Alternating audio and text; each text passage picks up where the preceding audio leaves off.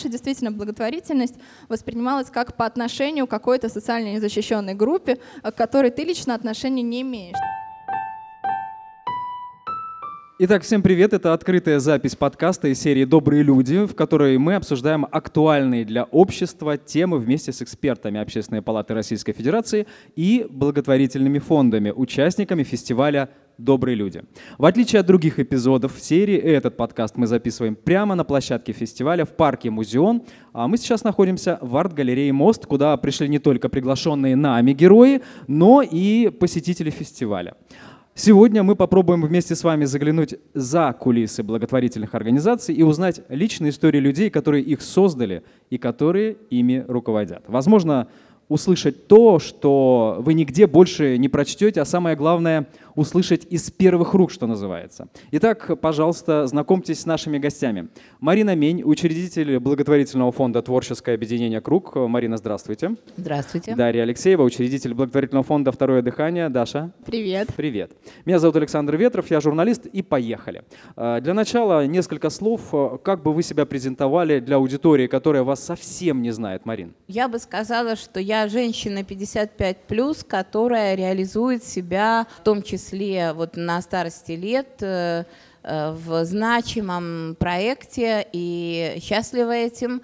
И э, о том, как я к этому пришла, наверное, будет интересно услыхать э, тем, кто слушает подкаст. Да, спасибо, Даша. Раз уж мы по возрастным пошли, то я а, девушка 30 плюс. А еще год назад я входила в список 30 до 30 Forbes, но теперь не вхожу и вообще забыта напрочь.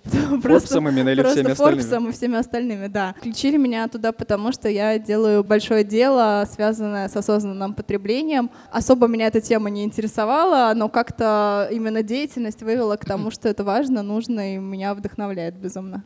Марин, а Даша чуть-чуть пояснила нам о своей деятельности. Вы расскажите буквально тоже в двух словах о том, чем вы сейчас занимаетесь. Деятельность нашего фонда заключается в а, сопровождении людей с инвалидностью взрослых 18+, а, тех, до кого обычно никому нет дела, потому что в рейтинге благотворительных организаций помощь взрослым людям находится на предпочтении последнем месте. И сейчас. Мне кажется, там Добро Mail.ru нам вывешивал какие-то новые сведения о том, что и живой, и те, кто занимается сейчас взрослыми, сильно взлетели. Благодаря я, вам да, в том числе, У меня наверное. устаревшие сведения, но когда я начинала это, мы были именно на предпоследнем месте, и я знакома была с этим пространством через блог Лиды Маниавы и думала, что все хорошо, а оказалось, что все не так просто. У нас не умирают, у нас не дети, мы стараемся не манипулировать э, жалостью, э, поэтому нам не очень просто, но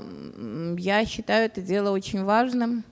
Когда я встречаюсь э, с руководителями организации, вообще с представителями сектора, у меня складывается ощущение, что они все такие хорошие, что все такие добрые. Вот сейчас мы записываем подкаст из серии «Добрые люди». Вы себя считаете добрыми людьми, Даша?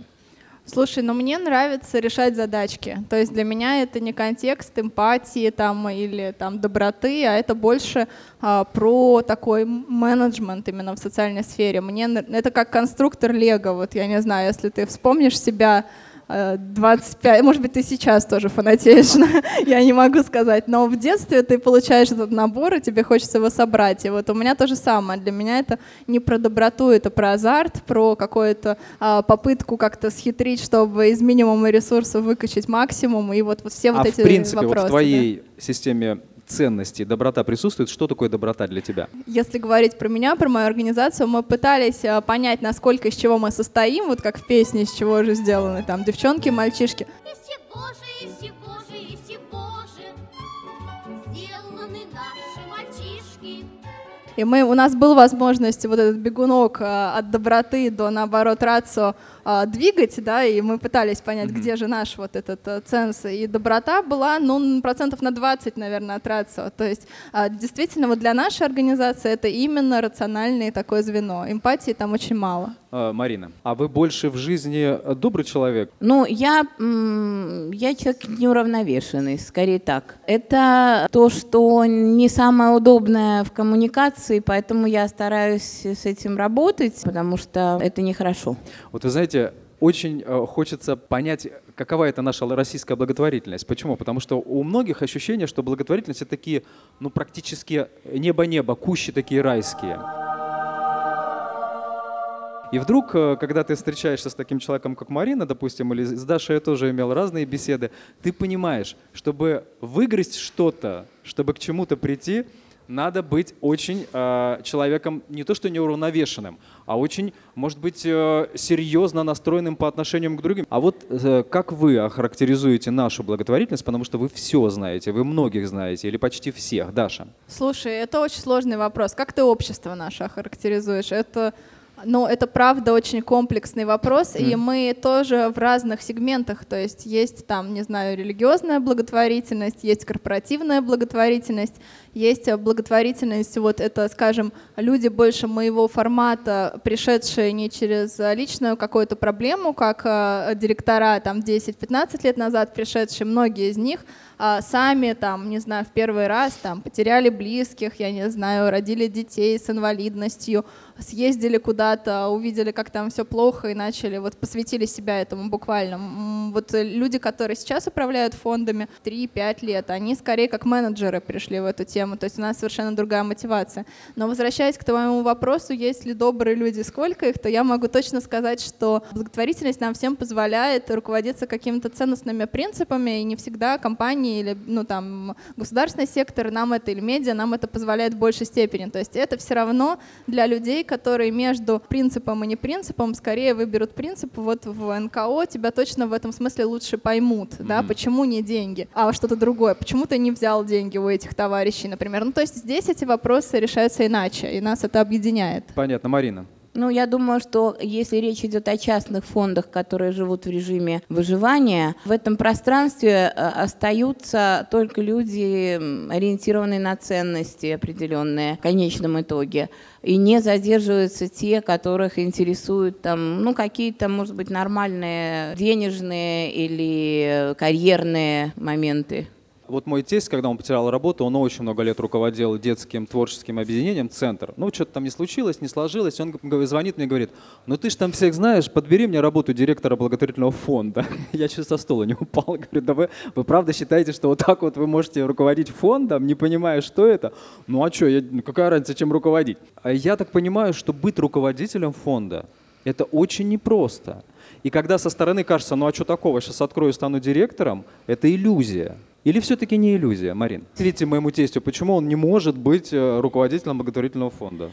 А, я могу вам ответить немножечко не напрямую. У меня исторически в кругу моих знакомств было очень много священников. И а, однажды один мне рассказывал, они работали вместе фельдшерами на скорой помощи, и один из фельдшеров говорит, «Э, ты вот в церковь ходишь, э, собираешься священником стать, я тоже хочу. А ты в Бога веришь, спрашивает э, его э, мой приятель.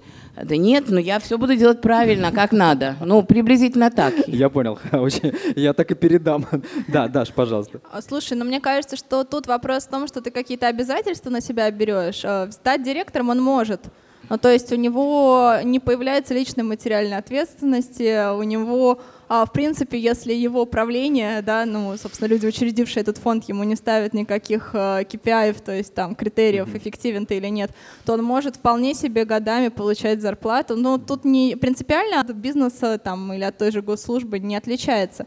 Другое дело, что ты сам, становясь там директором организации, о чем-то мечтая для нее, вдруг внезапно обнаруживаешь, что у тебя на это не хватает денег, команды, партнерства. И дальше вопрос, там, ну, насколько у тебя кишка тонка этот момент момент сдаться, mm-hmm. либо продолжать действовать. Очень мало фондов, где у тебя есть сразу все ресурсы, от тебя ничего не требуется, только вот править, да, как, как mm-hmm. менеджер. Такие тоже есть. Так что, в принципе, может быть, и существует какая-нибудь организация, которая бы его наняла. А почему рассыпаются эти фонды? Много фондов рассыпается. Почему? А я не замечаю этого. Мне кажется, они не рассыпаются, то есть не самоупраздняются, а скорее в каком-то таком овощном состоянии, когда вроде кто-то там работает, но непонятно, либо наоборот все работают, но денег нет. То есть мы вот. замечаем И такое. мы подошли к самому главному вопросу, вопросу главному 2020 года где брать энтузиазм. Сейчас самая такая востребованная тема и проблема – это выгорание психологическое вот в этом году. Да? Сло, слишком сложно работать, никто этого ничего не ожидал. Где брать энтузиазм руководителям, от которых зависит очень многое и зависят очень многие? Марина. Этот год стал для нас самым благополучным за всю нашу историю. Это просто аплодисменты аудитории. Удивительным образом мы получили достаточно серьезную сумму от фонда президентских грантов. То есть вам психологически всегда хорошо, когда есть деньги? Психологически мне всегда хорошо, но физически мне очень трудно, когда их нет. И сказать, что я человек нерелигиозный. Я человек, э, как говорят протестанты, верующий. Угу. Вера — это и есть ваш энтузиазм. Могу сказать, что это основа моего энтузиазма. Угу. И во всем этом шестилетнем пути, который мы прошли, отчаяния у меня никогда не было. Были постоянные трудности, то есть когда наступает месяц следующий, и мне нечем заплатить э, за аренду, или там несколько месяцев нет денег на то, чтобы выплачивать зарплаты – и что вы вот что тогда? Вот где вот брать а, вот это Я иду вперед. Понимаете, это слова. Я тоже иду вперед. Мы все задом не ходим. Но тем не менее, что Но это я значит? не сомневаюсь в том, что впереди обетованная земля. А. Я вот, в этом не сомневаюсь. То есть вот э, я ваш работник, говорю, Марина, ну дети, внуки, собаки, э, там лошади, всех надо кормить. Да. Дай денег. А вы говорите, идем вперед, за мной. Вот я, работник, который у вас работает, мне нужны деньги, денег у вас нет. Вы что? Но как если вы, вы не разделяете вот эту мою веру, то вы не идете. Я Все. понял вас. То есть надо Без терпеть. Вопросов. С вами только терпеть. Ну, если хочется.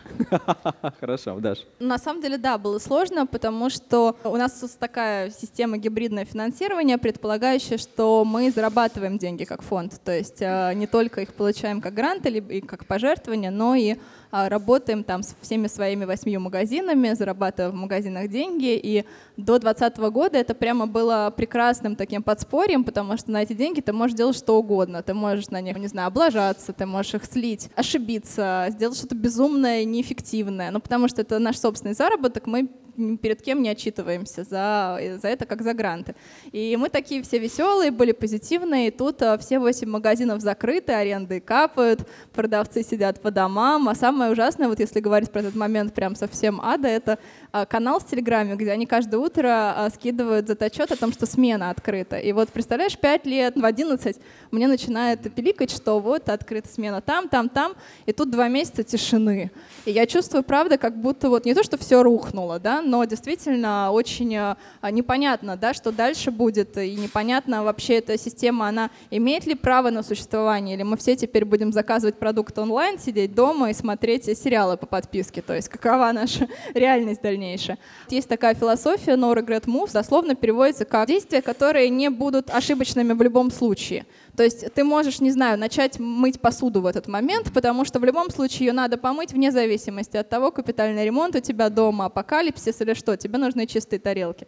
И мы вот все эти три месяца занимались тем, что а, писали годовой отчет, переделывали презентации, общались с нашими партнерами, потому что им тоже скучно было там, наливали винишко вечером, с кем-нибудь созванивались, обсуждали, как мы будем завоевывать мир. И как-то мы это пережили. Ну, то есть оно просто закончилось. А вот Марина говорит о том, что надо идти к какой-то цели, а я скорее про то, что рано или поздно это как американская горка завершится, и ты можешь дальше спокойно жить. Ну, то есть, по сути, если вас правильно обеих понял, то надо что-то делать. Вот да. что просто, что необходимо, что на поверхности. Вот надо делать, и тогда прибудет с вами слава. Ну, если бы мы были сейчас семинаром по эффективному менеджменту, мы бы, конечно, с Мариной по-другому отвечали. Я mm-hmm. за себя скажу, что я бы сказала, вам нужно диверсифицировать источники финансирования, замотивировать команду на краткосрочные цели новые, там, понять, что вы можете сделать здесь и сейчас. Mm-hmm. Но поскольку здесь я как человек, вот mm-hmm. просто как со своими мыслями, то я отвечаю честно, что да, надо зажмуриться и э, пахать.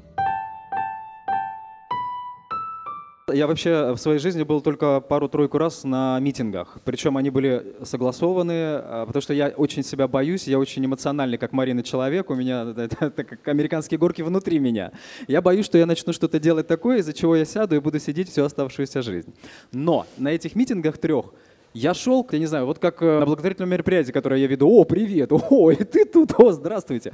То есть обычно очень многие благотворители – выходят на митинги, они как бы немножко в оппозиции к власти. У меня к вам вопрос. Почему, Марина? Я вообще э, с юности в оппозиции к власти, и это мое естественное состояние, никогда не умела быть хорошей комсомолкой. Я э, очень настороженно отношусь к инициативам сверху я нахожусь в пространстве, до которого власть не добралась. И вообще во всех странах деятельность подобная той, которой занимаюсь я, она прорастает снизу, потому что никто лучше самих инвалидов и их близкого круга не знает, что им нужно. Поэтому власть не должна спускать э, сверху распоряжение о том, как помогать инвалидам. В этом смысле я радуюсь очень и удивляюсь, что я могу сотрудничать с властью. Угу. Могу, правда, конечно, с большой осторожностью меня опускать в приличное общество э, высокое нельзя. Что вы делаете там? Что вы творите, когда вас пустили? Я могу сказать все, что я думаю, угу. всю правду и матку. вообще не боитесь жить в стране в нашей? Я не боюсь, потому что я опять же, это тоже вера в то, что я должна находиться здесь, потому что я родилась в этой стране. И это ваша миссия. Может быть, кому-то будет смешно, но да. Даша. Слушай, ну сложный вопрос. С одной стороны, конечно, внутренне есть всегда такое желание начать кричать come on, мусоросжигательные заводы. Ну, то есть у меня там тема не гуманитарная, а больше экологическая, поэтому я смотрю на это ну, немножко там под другим углом, а, и кажется, что эти люди ничего не понимают э, или там, не знаю, слишком медленные. Но вот, например, в карантин я вышла замуж. А это свадьба, свадьба, свадьба. И мой муж занимается консалтингом для чиновников. И я слушаю их разговоры. Кофе варишь с утра, там как бы идет обсуждение это вопросиков. живые люди? А, да, это живые люди, и более того, например, реконструируют площадь в Ростове Великом, и у них там какой-то слой археологический нашелся, из-за этого все отложено, заморожено и рискует быть там проваленным. А у меня магазин на эту площадь смотрит, и у меня клиенты не идут. И в этот момент, конечно, наши миры сталкиваются, но на примере семьи понятно, что если мы в этот момент начнем орать друг на друга, отгородимся или будем игнорировать, то мы даже внутри семьи не решим эту ситуацию, ну, в смысле концептуально, да, не решим ее, не говоря уже о том, чтобы реально ее решить вот в живом пространстве. Но вам проще, там вот. наступит вечер, вы договоритесь. Да, а вот но быть? здесь, если эту метафору как бы использовать, да. да, то рано или поздно мы все должны договориться. Но как бы тут вопрос в том, что иногда личное эго и какое-то, ну, меня тоже нельзя опускать, я бы сказала, то есть я слишком, мне кажется, а, агрессивно иногда отстаиваю свою точку зрения, но есть специальные люди, обученные, да, лоббисты, которые могут это делать, и мы тоже аккуратно сейчас в эту джар-тему заходим заходим, совсем так ее нежно трогая для того, чтобы потихонечку улучшались те вопросы, ну, которые вот напрямую а, в нашем поле ну, находятся. А сколько вы в третьем секторе, Марин? Сколько лет? Мы с Дашей приблизительно 6 лет. В одно время, да? А, ну нет, э, я как менеджер, ну, в смысле, как руководитель фонда, вот нам 6 э, лет будет э, в этом году. А так я вот 17 лет поехала в детский дом первый раз. Ага. Но я так немножко читал вашу биографию, Марина, у вас тоже такой послужной список в этом плане хороший. Вы можете, по крайней мере, обозреть то, что было и то, что стало. Я в конце 80-х годов заскакивала в эту тему, тогда слова волонтер не было. Не было, да. Тогда не было вообще слова благотворительность. Вот, и у меня теперь вопрос, собственно говоря. Все любят, когда было и стало. Ну, собственно, когда есть наглядность, знаете, как вот эти программы, когда девушку преображают. Так она пришла вся не крашеная, не мытая, э, не на каблуках, а потом она кое-как на каблуках вышла, зато крашеная и умытая. Ну, то есть это сразу бросается в глаза. Вот было и стало. Вот как было и как стало, Даша? Слушай, ну я бы сказала, что главное изменение это то, что некоммерческие организации становятся сервисными. То есть это не замкнутый круг людей каких-то, которые борются с невидимой проблемой, потому что, условно, там все инвалиды сидят дома, все сироты в детских домах, и вот мы к ним наезжаем, да, а при этом все остальное остается незаметным. Сейчас, ну вот, например, у нашего фонда в Москве примерно 200 тысяч пользователей, да, то есть горожан, которые сдают нам свои вещи. Ты это делаешь вне зависимости от того, знаешь ты фонд «Второе дыхание», не знаешь, у тебя на работе стоит коробка, ты в нее кидаешь вещи. А, не знаю, Орби, например, проводит диагностику по инсульту. Вот ты не знаешь, у тебя бабушка, не дай бог, там, не знаю, учился инсульт, ты первым делом пишешь в поисковике там инсульт, у тебя вываливается там горячая линия Орби и все остальное. И вот э, в этом, на мой взгляд, очень радостное для меня такое изменение, потому что раньше действительно благотворительность воспринималась как по отношению к какой-то социально незащищенной группе, к которой ты лично отношения не имеешь. То есть это всегда такой немножко колониальный подход. Мы такие обеспеченные ресурсами люди, временными, финансовыми, сейчас пойдем и что-то улучшим. А сейчас это такая очень горизонтальная система, в которой ты можешь быть и подопечным по отношению к какой-то организации, и донором по отношению к другой. И вот эта сервисность, она как раз и диктует те внутренние изменения в процессах самих НКО. То есть мы перестаем мыслить, где бы нам взять денег, чтобы помочь э, несчастным. Мы мыслим, а что мы можем сделать для города, а что город может, а, а, что полезного мы с корпорацией можем там замутить, чтобы и клиентам что хорошо, и модные нам. сейчас инфраструктурные Вот. изменения. Да, но вот за этим стоит какие-то простые вещи. То есть когда вот начинается экосистема, инфраструктура, я сама эти слова очень люблю, но они такие достаточно холодные, если за этим не стоят реальных примеров. И вот у НКО все больше таких примеров, когда они становятся сами в каком-то смысле предпринимателями. Ну, Вообще оптимистичный ответ. А вот Марина что скажет? каждый год, несмотря на то, что это было в жесточайших условиях, мы постоянно развивались. У меня сейчас больше понимания того, как можно сделать нашу организацию стабильной, и я на это очень надеюсь. И э, проблема-то в том, что я начинала, не отдавая себе толком отчет, куда я вообще подписалась и к чему я иду. И сейчас это все как-то вот э, конкретизировалось, формулировалось и действительно систематизировалось. Давайте чуть-чуть к личному перейдем. На меня большое влияние оказали три человека, три женщины. Это Ольга Суворова, Вера Миллиончикова и Галя Чаликова. Я думаю, до последних дней я буду и детям, своим внукам рассказывать про этих трех великих женщин. Это учители для меня с большой буквы. Как, впрочем, Александр Мень, кстати. Так вот у меня к вам вопрос. Кто ваши учители? У меня прям сразу, я ты не назвал это имя, но я думала, была уверена, что ты назовешь. Э, Лиза Глинка, конечно. А, ну, А, естественно, и да. это не потому, что она там богическая женщина, которая там помогала бездомным, а, вытаскивала сложнейшие случаи. Это был очень простой пример, я всю жизнь его буду помнить. Я, значит, решила, что я буду помогать бездомным, что я буду стоять в белом фартуке на вокзале, разливать им, как э, я еще этот, э, книжку тогда «Отверженный» прочитала. Вот я прям себе представляла, как это будет эпично выглядеть.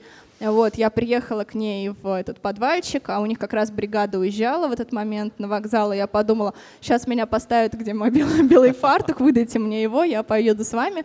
Вот, она на меня посмотрела, показала мне мешок картошки, реально огромный такой мешок картошки, говорит, почисти, ребята приедут, пожрать надо будет что-нибудь после смены. И оставили меня там на три часа чистить эту картошку и варить ее.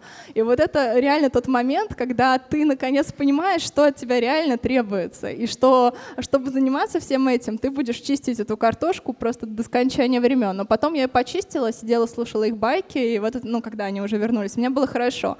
Это был такой очень короткий контакт, но я вот после этого, правда, поняла очень много про этого человека, про ее жизнь, про то, какой моя жизнь будет, когда я во все это впишусь. Ну и, в общем, ожидания реальности, редкие случаи, но совпали. Понятно, мы сейчас говорим о благотворительном секторе. А если по жизни еще учителя, это кто? Ну вот я как раз человек, который не может назвать конкретных людей. Это не потому, что я никому не благодарна, а потому что я не, не умею никого слушать и ничего. У меня вот есть такой как бы посыл переть вперед. И, то есть не было ни одного человека, которого бы я могла назвать безусловным авторитетом. Но не было такого момента, когда я поняла, что вот я буду как он или она. Сильно поменялась, э, уважаемые девушки, ваша жизнь, когда вы стали заниматься этим? Ну, я очень плавно стала заниматься этим, потому что в 2010 году у меня умер муж. Он умер, э, в общем-то, в достаточно серьезном возрасте, ему было 80. Его болезнь достаточно долго длилась. То есть это не было переломом всей моей жизни. Но когда он умирал, э, у меня в голове было, о ком я теперь буду заботиться. Это не про Фрейда, я не знаю. То есть а, это скорее про Виктора Франкла, потому что мне вот сейчас в силу моей активности приходится немножко задумываться о психологических вопросах, и это про смыслы. И это, в общем, было естественным таким логическим э, переходом. Если сейчас это убрать, что останется в вашей жизни? Если убрать это, это невозможно убрать. То есть если убрать конкретно этот проект, будет другой. И это важно, это образ жизни, который как наркотик, мне кажется. Даша. Ну, слушай, я пришла в благотворительность после университета. То есть у меня буквально там окончание пятого курса а, совпало с работой в некоммерческом, ну, началом, да, таким официальным уже трудоустройством а, в НКО, и дальше я меняла эти НКО со временем, сделала свой фонд. Мне не с чем сравнивать.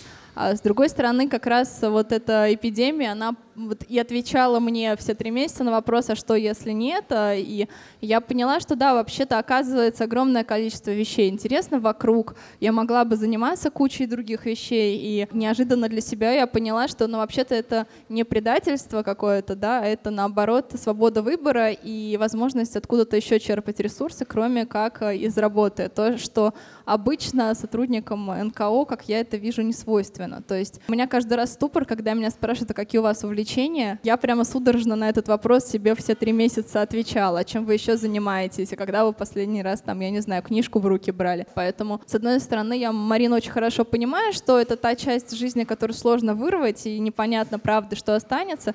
Но, с другой стороны, я понимаю, что пока мы живы, мы будем что-то придумывать, и это неизбежно. То есть никто не сядет на диване и не умрет. Ну, как бы мы будем работать. А вот люди, это же самое главное, что нас окружает, что нас поддерживает или наоборот, что нам дает такого пинка да, для рывка, что называется.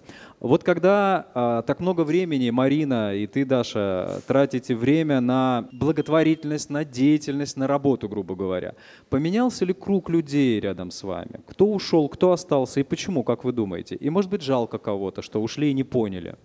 Ко мне только добавляются люди. Но вот по моим ощущениям никого я не пугаю своими историями, потому что обычно это наоборот такой стендап вечный о том, что у нас опять происходит, как нам там фуру плесени какой-то сдали в очередной раз, там, я не знаю. Ну, то есть это всегда, всегда интересная история, но, наверное, это от моего отношения зависит в первую очередь, потому что то, что мы делаем, в принципе, кто-то другой бы назвал страшно унылым, однообразным там и а, без ярких каких-то вещей. А, плюс я вот я точно сейчас могу сказать, сказать, что, например, мои одногруппники, ну вот они все в корпорациях, и э, было сложно представить, что мы когда-то с ними соединимся, а сейчас мы делаем с ними проекты, и как раз, ну, 10 лет почти прошло с момента окончания института, и а, я смотрю, они уже там на топовых должностях, и так прикольно, когда ты начинаешь делать проект, а потом выясняется, что руководитель группы, который этим занимается, двое одногруппников, и вы, в общем, можете это как-то совершенно по-другому, быстрее намного решать, есть доверие, так что эти люди внезапным образом возвращаются, наоборот, в мою жизнь. Марина. Мне очень сложно на эту тему говорить, потому что, наверное, я тоже в какой-то мере инвалид, вот так же, как э, те инвалиды, которые приходят к нам, э, которые приходят к нам из такого очень э, социального вакуума. И, наверное, если бы не было вот моей этой деятельности, у меня никогда не было такого вот такой бурной жизни. Вот сейчас э, меня окружает большое количество людей. В какие-то моменты я понимаю, что слишком большое. В карантин я жила так, той жизнью, которой живу уже много лет. Я занималась написанием грантовых заявок, отчетов и управлением большим количеством процессов. Наверное, я вот такой вот интроверт, хотя я про себя этого не знала. Как вы миссионерствуете? Вот еще лет 5-6 назад, по крайней мере, как я уже говорил, я часто встречаюсь с представителями НКО, и вот если кто-то рассказывает о, там, не знаю, домах престарелых, ты должен туда поехать. Вот смотри, мы завтра, вот давай, записывайся, вот открывай сайт. Если там переработка одежды, так, что у тебя, открываешь шифонер и так далее. И это такое давление, с моей точки зрения, оно иногда с перегибами было. Мне интересно, как у вас эм, это устроено, как вы в свои ряды привлекаете ребят, и не только ребят, взрослых людей. Пожалуйста, Даша. Слушай, но у меня, я не говорю, что человек должен делать по отношению там, к себе самому, но обычно, когда речь идет о, обо мне, я говорю, слушай, но я не люблю срезанные цветы. Он так типа, а почему? Я так, ну типа, потому что СО2, вот представь себе, сколько там энергии ушло на холодильник. Ты мне не покупай, ты сам можешь хоть всю квартиру розами там ставить, если хочешь. А отходы ты, пожалуйста, органику не выбрасывай мусорное ведро. Вот, ну если ко мне друзья приходят, вот у меня стоит измельчитель перед, под раковиной, вот туда прям все смой. Так а почему? А потому что есть станции топлива биогаз, ну, биогаз перерабатывают, и когда я смываю свои отходы э, в раковину, они из них энергию делают, а не на полигоны. Это на моей кухне. И дальше как бы мои знакомые а, вдруг внезапно осознают, что есть куча разного. И это относится ну, не только к тем, кто у меня на кухне, но и в принципе... Но я про себя замечаю, что вот я хочу воды сейчас, а, а тут только одноразовый стаканчик пластиковый. И я так типа, ну блин, ну как бы вот. А... Ну извини, ты пришла в чужой монастырь. Да, да, но если бы, если бы ну, я занималась организацией этого мероприятия, постаралась бы сделать так, чтобы здесь был какой-нибудь капшеринг, чтобы можно было залоговую тару сдать, и все прекрасно. Ну, то есть это вопрос, мне кажется, инфраструктуры, а не миссионерства. Сейчас нужно сервис удобный создавать для того, чтобы люди этим пользоваться могли. Потому что конкурировать с крупными корпорациями, которым выгодно продать как можно больше стаканчиков, мы точно не можем. Как вы вылавливаете своих учеников?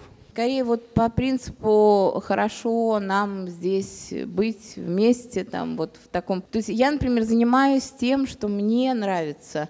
Я занимаюсь керамикой, э, начала заниматься керамикой, потому что это было доступно для а, людей с э, там, нарушением зрения. И я ужасно увлеклась этим. Мы сидели за столом, и к нам приходили волонтеры, те, которым нравится вот этим вот заниматься. Потом мы становились какими-то друзьями, потом оказывалось, что они с удовольствием придут помогать э, нашим благополучателям, потом из кого-то получились сотрудники.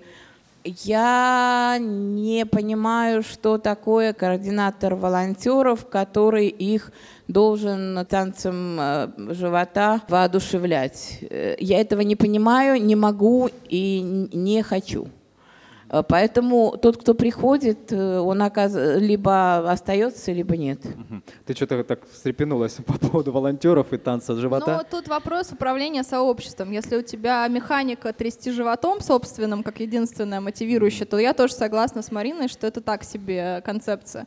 Но если человек а, понимает полностью ценности организации, его надо этому обучить, дать ему весь спектр там, возможностей людей вдохновлять, вкладываться в них, работать, то они становятся нереальной э, движущей силой. То есть вот все фонды, у которых огромное количество частных пожертвований, если подумать, там «Старость в радость», «Отказники», «Ночлежка», а, это же через волонтеров, через сотни людей, которые прошли через дома престарелых, а, ночной автобус. Это так делается. То есть если у тебя задача есть вырастить а, себе армию сторонников, то надо да, нанимать координатора, который будет этим заниматься.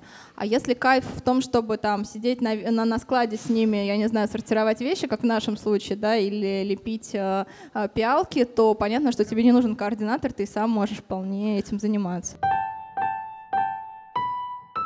Очень часто э, мы вспоминаем о том, что существует мировая благотворительность, но мы имеем в виду западная, прежде всего западноевропейская или там американская, и очень часто хвалим ее. Похвалите и поругайте российскую благотворительность. Очень часто приходилось видеть руководителей НКО, э, которые занимаются примерно одним и тем же, он говорит, да вы что, да там же Мигера руководитель, там все плохо. Потом та приходит, говорит, да вы не слушайте, они воруют деньги, у них же все президент. Слушай, ну это понятно, но это такая-то конкуренция, она понятная на уровне человеческих эмоций. Да вот там меня... ненависти, я знаешь могу, сколько, да? Я, я могу умоляю. сказать вот за то, что, за то, что меня да, да. бесит, но Давай. это не благотворить, это в целом, это пороки такие глобальные. Ну, например, вот сейчас один банк э, сделал совместный проект для кучи фондов, топовый фонд, лучший представитель из наших, лучший. И значит, нам всем рассылают э, сообщения общие – и каждый по своему вопросу пишет что-то в ответ каждому. То есть это поток из 150 писем, а принято, спасибо, ой, а я буду в отпуске, напишите мне через... И вот, и вот это все. И я вот думаю, вот эти топовые фонды, у которых эти топовые люди, выбранные, вот как нас, нам задали вопрос, лучшие из рынка пришли работать, и вот мы все сидим и читаем. И вот в этот момент мне кажется, что как мы будем мир спасать, если мы не можем разобраться с тем, что можно ответить конкретному человеку в переписке, а не, не нажимать кнопку «Ответить всем». И как ты понимаешь, вот этот частный пример, да, это не про то, что в благотворительности там и корпораты также делают, и чиновники, но я-то как бы за нашу полянку, да, переживаю. Вот в этот момент мне хочется всех разогнать, назвать профнепригодными и, и скрыться в туман. Или когда мне там документы в JPEG присылают наши партнеры, да, вместо того, чтобы в PDF это сделать, и еще горизонтально, когда они развернут, что там на телефон сфоткала, вы там сами как-то разберетесь. Вот, вот это очень грустно. Это вот прямо то, что меня конкретно бесит, и, конечно, в этом смысле нам всем еще расти и расти. А что наоборот э, радует? А, ну, радует то, что мы можем э, нечеловеческими какими-то ресурсами двигать а, большие штуки. То есть, если говорить вот как раз про западный подход, то мне кажется, что там другая философия. У меня есть идея, я пойду привлеку венчурные инвести... филантропические инвестиции. Никто же не знает, полетит, но не полетит, мне нужны деньги на стартап. И вот, то есть так люди мыслят. Никому в голову не придет вот 15 лет а, а, долбить в одну стену и работать бесплатно. Я не говорю, что это хорошо, то есть я вообще не сторонник этого подхода, но тот сам, фам, сам факт, что в России вот это есть, и что многие региональные организации бы закрылись а, уже давно, если бы у них не было вот этой отваги, стойкости продолжать там вопреки, это такая чисто наша менталитетная штука, мне кажется, и ее, конечно, не отнять. Марина. Ну, я, опять же, из-за узости кругозора не могу обо- обобщать, но а, вот э, мне очень не хватало, когда я начинала, а, советов от фондов, которые уже давно в этом секторе. Советов никогда не было. То есть вот настоящей такой консультации, которая бы а, тебе позволила бы что-то узнать из первых рук, э, получить чей-то, воспользоваться чьим-то опытом. То есть нет консолидирующего начала какого-то у нас? А, да даже не, не то, что консолидирующего, ты обращаешься к людям, которые уже э, давно в этом, даешь им вопросы, и они тебе на них не отвечают. Вот я сейчас, вопреки этому, стараюсь э, тем, кто ко мне приходит, э, максимально широко делиться тем, что у меня есть. Я не согласна. Ну, то есть мне кажется, что это такой один из основных трендов, наоборот, делиться опытом. Ты заходишь на сайт «Нужна помощь», тебе там консультации по любым вопросам, частично платные, частично, то есть можешь купить эту консультацию, ты можешь бесплатно ее получить. Заходишь на члешку, тебе там миллион статей, публикаций, методичек. Они расписали, как пункт выдачи делать. То есть буквально вот э, э, план, да, вот здесь стол поставьте, здесь окошко сделайте. У нас есть стажировки. То есть то ли на это денег дают, то ли мы, наконец, все пришли в себя и понимаем, что, окей, мы можем начинать передавать этот опыт, то есть ничего не горит, и у нас есть на это ресурсы. А то ли это вопрос просто самоидентификации, то есть ты там 10 лет что-то делаешь, а потом тебе надо осмыслить осмыслить. Упсала цирк в Питере, вот кому интересно, тема работы с подростками неблагополучными. Отличная книжка. Она не только механики объясняет, но она и ценностно объясняет, что они внутри такого сделали, что к ним подростки приходят, занимаются, там как-то меняется их жизнь. Вверха такая есть. То есть, мне кажется, сейчас по всем вообще направлениям есть к кому обратиться с, с такой поддержкой. Ну, конкуренция, я согласен, с Мариной тоже есть. Ой, мы им не скажем, сами быстрее да, сделаем. Да, но это вопрос, это вопрос разочарования, потому что я, наоборот, отвечала много раз на а, вопросы коллег о том, как это устроено, и не получала ответа никакого. То есть я понимаю, что я сижу, пыхчу там 10 абзацев, им накатываю, ссылочки ставлю и так далее. Или наоборот, ты пишешь, посмотрите там а, опыт фонда «Ромашка» а тебе, а можете ссылку на них дать? И ты так, come on! Ну, то есть вот в этот момент, это как раз вот к тому, о чем я до этого говорила, JPEG свой переверни, а потом мы с тобой о передаче опыта ну, пообщаемся. Исходя из вашего опыта, вот те директора, которые только родились или только заканчивают школу, какие знания они должны получить и где, с вашей точки зрения, чтобы уже прийти в наш сектор и быть готовым к нормальному такому руководящему началу? Пожалуйста, Даша. Слушай, ну я убеждена на самом деле по-прежнему в ценности высшего образования. Неважно, насколько ты, оно будет полезно тебе для ежедневной работы, но вот в моем случае там финансовый университет, там высшая школа экономики у многих был школой жизни. То есть я убеждена, что часть вот этого становления директорского — это все-таки образование высшее. Вот, может быть, это олдскульно прозвучит, но для меня это так. Где-то это даже больше в волоките. То есть ты сдаешь эти рефераты, которые никто никогда не будет читать, но ты понимаешь, что это надо сделать вовремя. Это, в принципе, соответствует многим вещам, которые мы как директора составляем там справки, отчеты иногда. Вот ты пишешь свой 120-страничный годовой отчет, у меня до сих пор нет ответа на вопрос, кому он нужен, несмотря на то, что мы э, для, в нужных местах говорим, кому он нужен, объясняю, зачем мы его пишем. Это опыт э, многочисленных курсовых работ. Вот я убеждена, что не имея этого опыта, человек не может сделать какую-то нудную, тяжелую работу. Вот. Плюс я бы сказала, что международный опыт обязателен. То есть ездите как волонтеры, там, не знаю, леса Уганды восстанавливаете, я не знаю, там, реставрируете замки в Европе, пасите овец в Шотландии. То есть делаете что-то для того, чтобы набирать вот этих. Вы не знаете, где через 10 лет эти инсайты юношеские выстрелят. Но с вами по-любому случаются какие-то приключения, которые а, потом повлияют на то, как вы мыслите, управляете, коммуницируете, как вы видите. Ну, то есть это очень ценно. Спасибо. Пожалуйста, есть микрофон в зале. Кто хочет, пожалуйста. Возникли вопросы какие-то?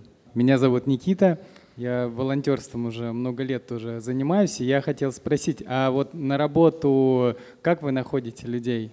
То есть это какой-то специальный у вас HR есть какие-то в фонде, или это само собой как-то происходит? Никита ищет работу, я так понимаю.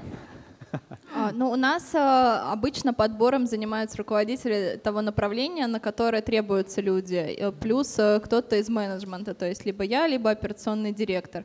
А в некоторых случаях это такой э, поиск по HeadHunter, ну, если это какая-то работа, которая не является а, узкоспециализированно. Ну, например, если мы ищем продавца в благотворительный магазин, либо сотрудника на склад или водителя, то тут э, легче работает HeadHunter.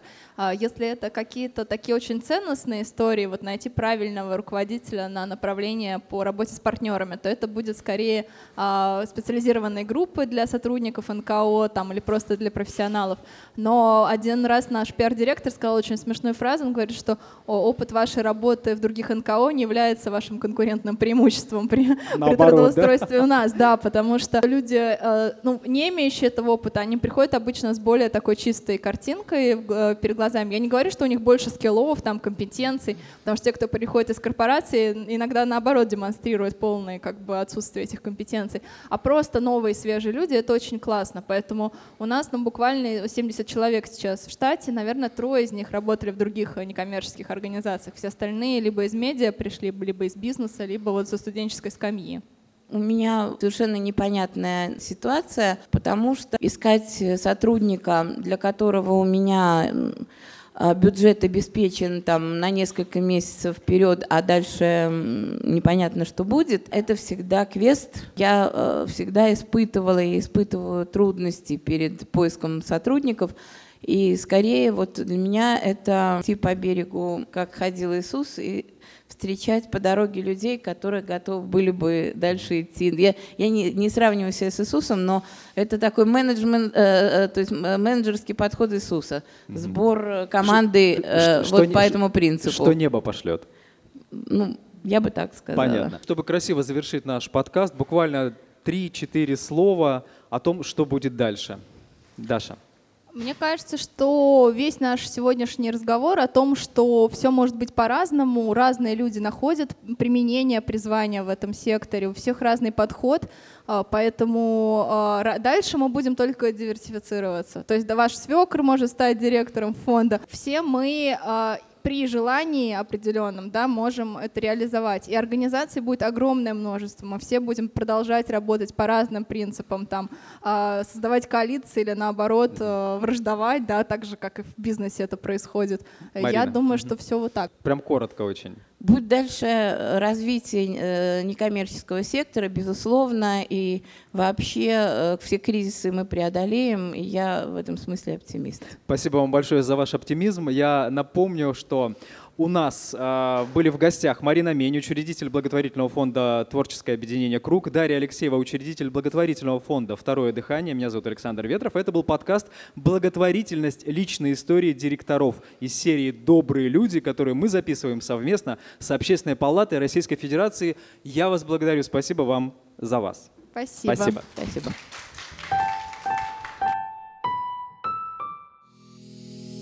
Этот подкаст создан с использованием средств гранта президента Российской Федерации на развитие гражданского общества, предоставленного Фондом президентских грантов.